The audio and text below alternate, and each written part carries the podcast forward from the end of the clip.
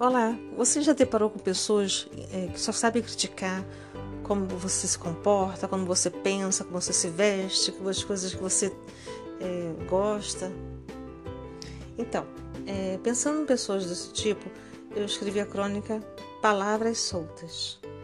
Tem gente que não concorda com nada e acha tudo não estar bom o suficiente, que poderia ser melhor. É cansativo. Pensa que sabe a receita certa para a vida alheia própria pode estar uma lástima, mas acha que não precisa melhorar.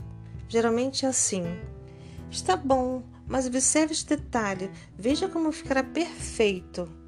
Olha, não é crítica, mas bem que você poderia mudar só um pouquinho aqui. Treina mais. Eu tenho uma técnica maravilhosa para isso. Vou enviar-lhe. Já passou por situação semelhante? Então recomendo não se chateie com gente indelicada. Faça como eu, só aceito opinião quando por mim solicitada. Do resto, nem me dou ao trabalho de ocupar a mente.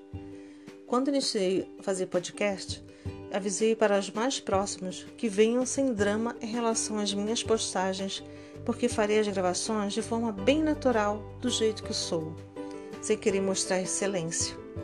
Deixo a perfeição para a inteligência artificial que está dominando espaços.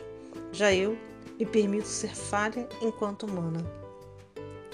Viver em função da opinião alheia é uma forma de escravidão, e eu não gosto de estar presa a qualquer protótipo ou linha de pensamento que aprisionam, sufocam ou enjaulam o belo e o sincero do meu coração. Gosto de ser livre. Isso é bom, muito bom.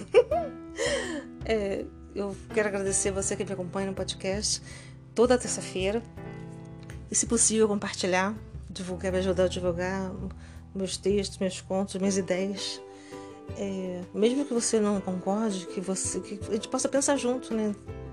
E também é, durante a semana pode ser que tenha um extra, um, eu desejo postar um, alguma coisa interesse que eu acho considero interessante, tá bom? Então, muito obrigada pela sua presença.